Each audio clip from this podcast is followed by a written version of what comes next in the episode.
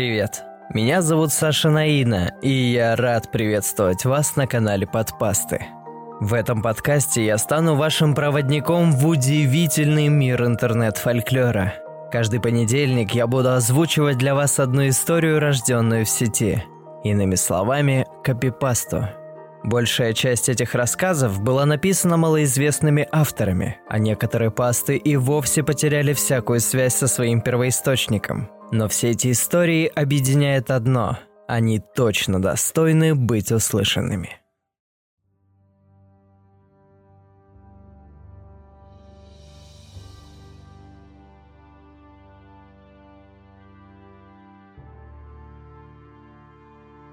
На место.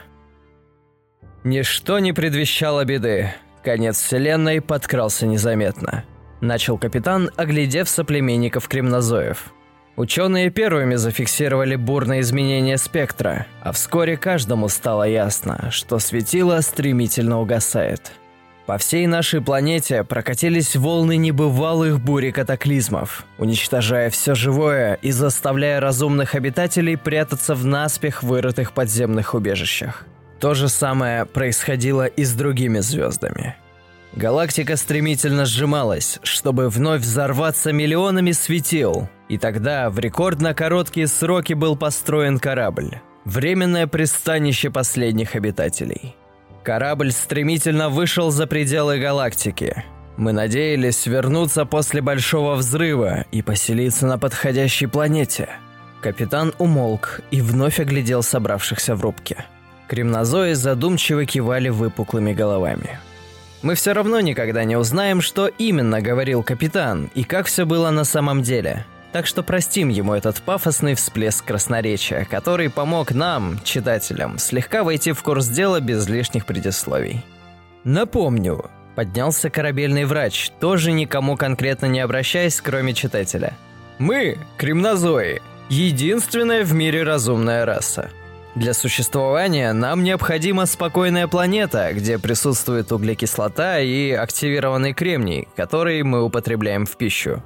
Можно я тоже скажу? Поднялась молодая потомственная нанотехнолог. Формировать пригодную планету нам пришлось самим. Для этого в лаборатории корабля под руководством моего отца были созданы наноботы – крошечные молекулярные механизмы, собранные из экологически чистых углеродных деталей – это не просто механика, это, господа кремнозои, невиданная молекулярная механика. Наноботы умели поглощать свет, вырабатывать углекислый газ и бесконечно воспроизводить самих себя. Две капсулы с культурой наноботов были отправлены вперед со сверхсветовой скоростью – они должны были выбрать среди мусора новорожденной галактики две планеты с подходящим климатом и рассеять там культуру роботов, чтобы к нашему приближению была готова подходящая атмосфера. Нанотехнолог испуганно смолкла и оглянулась на читателя. Не начал ли тот раньше времени догадываться, в чем же дело? Догадки читателя прервал капитан. «Хватит предисловий», – сурово заявил он. Давайте вспомним, для чего собрались в рубке мы, высшие чины корабля. Нанотехнолог, изложите ситуацию. Капитан повернулся и включил большой проекционный экран. В центре сияла небольшая звезда, а вокруг нее быстро вращались планеты. Нанотехнолог снова встала и огляделась. Первая из капсул выбрала третью планету этой звезды. У планеты была подходящая гравитация и температура. Кремния на ней также хватало в избытке. Не было лишь углекислой атмосферы для жизненно важных процессов. И к нашему приближению наноботы сделали свое дело. Приборы показывают вполне подходящий процент углекислоты в атмосфере. Сейчас мы висим около звездной системы и готовы к высадке. В чем же проблема? Поинтересовался штурман. Проблема... Нанотехнолог вздохнула. Пусть лучше начнет физик. Проблема в том, заговорил невысокий плотный физик, что когда мы приблизились, стало заметно. Поверхность планеты неоднородна. Она покрыта не кремнием, а странной углеродной накипью. Судя по спектру, это слой размножившихся наноботов. Как выразился мой ученик, камушек зацвел. «Они активно излучают тепловую энергию», – взволнованно перебил астроном. «Мы сделали снимки. Эта планета заселена роботами гигантского размера». Некоторые торчат по всей планете и впитывают свет. Остальные, видимо, это их семена, носятся повсюду с немыслимыми скоростями и бороздят грунт. «В чем же все-таки проблема?» – спросил старейшина. «Мы же и планировали засеять планету наноботами». «Роботы не просто размножились», – вздохнула нанотехнолог. «Они злокачественно мутировали. Видимо, под действием звездного излучения, которое мы не учли. Наши зонды показывают. Сейчас на планете миллионы модификаций наноботов. Безусловно, все они сохранили свои изначальные свойства – у них мизерные размеры, крохотный срок жизни, и размножаются они тем же самым дублированием, которое разработал мой отец. Но мутировавшие боты научились слепаться, и сейчас вся планета, она указала на обзорный экран, кишит углеродными глыбами из миллиардов сцепленных наноботов. Эти глыбы ростом с нас и даже больше – и хотя они существуют всего лишь по несколько десятков секунд, но передвигаются с немыслимыми скоростями и активно деформируют любую материю. Высаживаться туда сейчас – безумие. «Как обстоит дело со второй планетой?» – сухо спросил старейшина. «Пока нет точных данных», – пояснил капитан. «Вторая планета в другой звездной системе вне досягаемости зондов корабля. Вопрос в том, что нам делать с этой. Мнения разделились. Я для того и созвал совет, чтобы нам решить проблему. В принципе, атмосфера готова, и я предлагаю просто... Нет-нет-нет, скинулась нанотехнолог.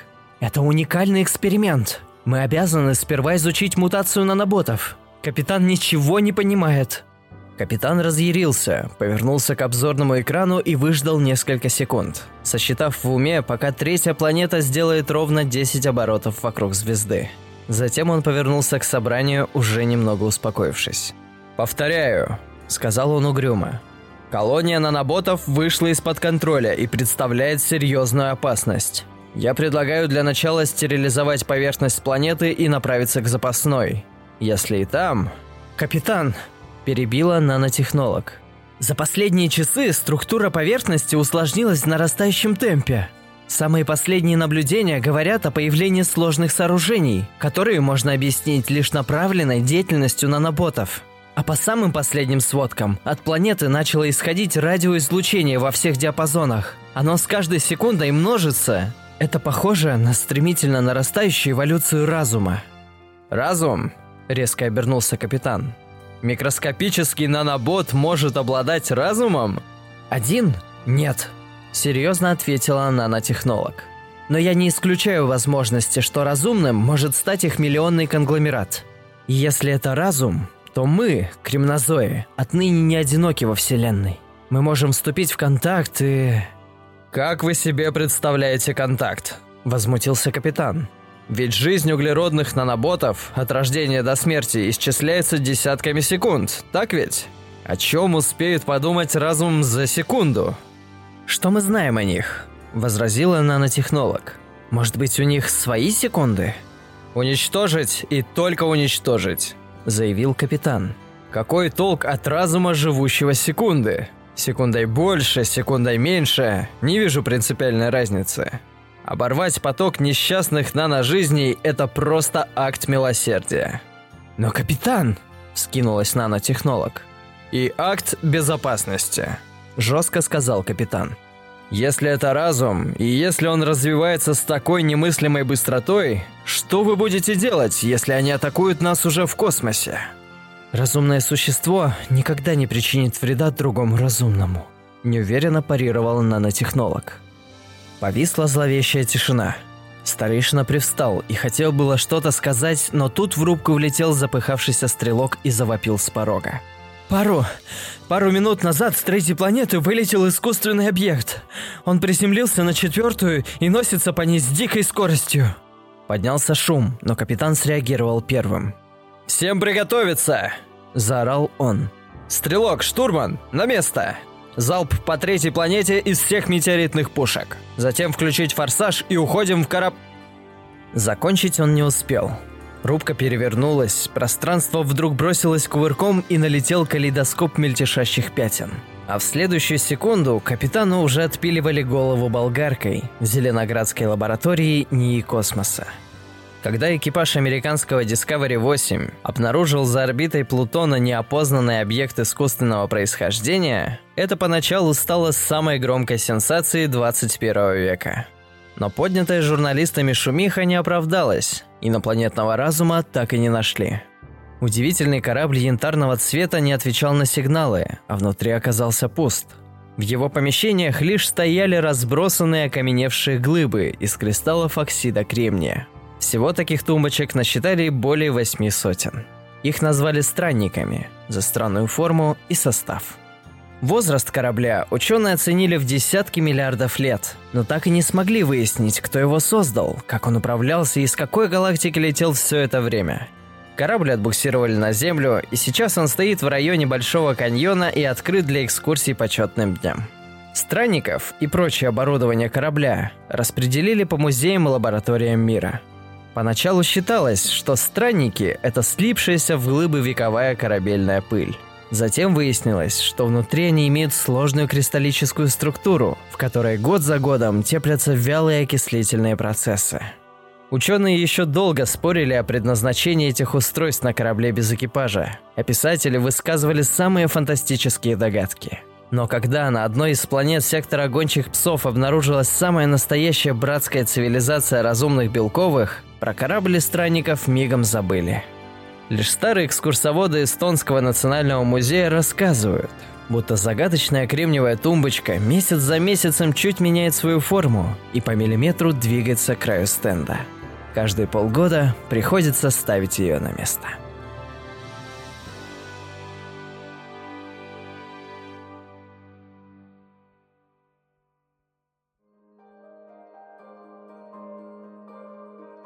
Автор истории Леонид Каганов. Друзья, если вы дослушали подкаст до этого момента, то он точно вызвал у вас какую-то эмоцию. Я буду рад, если вы поделитесь ей со мной, оставив оценку и отзыв на той площадке, на которой вы слушаете мой подкаст. А на сегодня все. С вами был Саша Наина. Услышимся.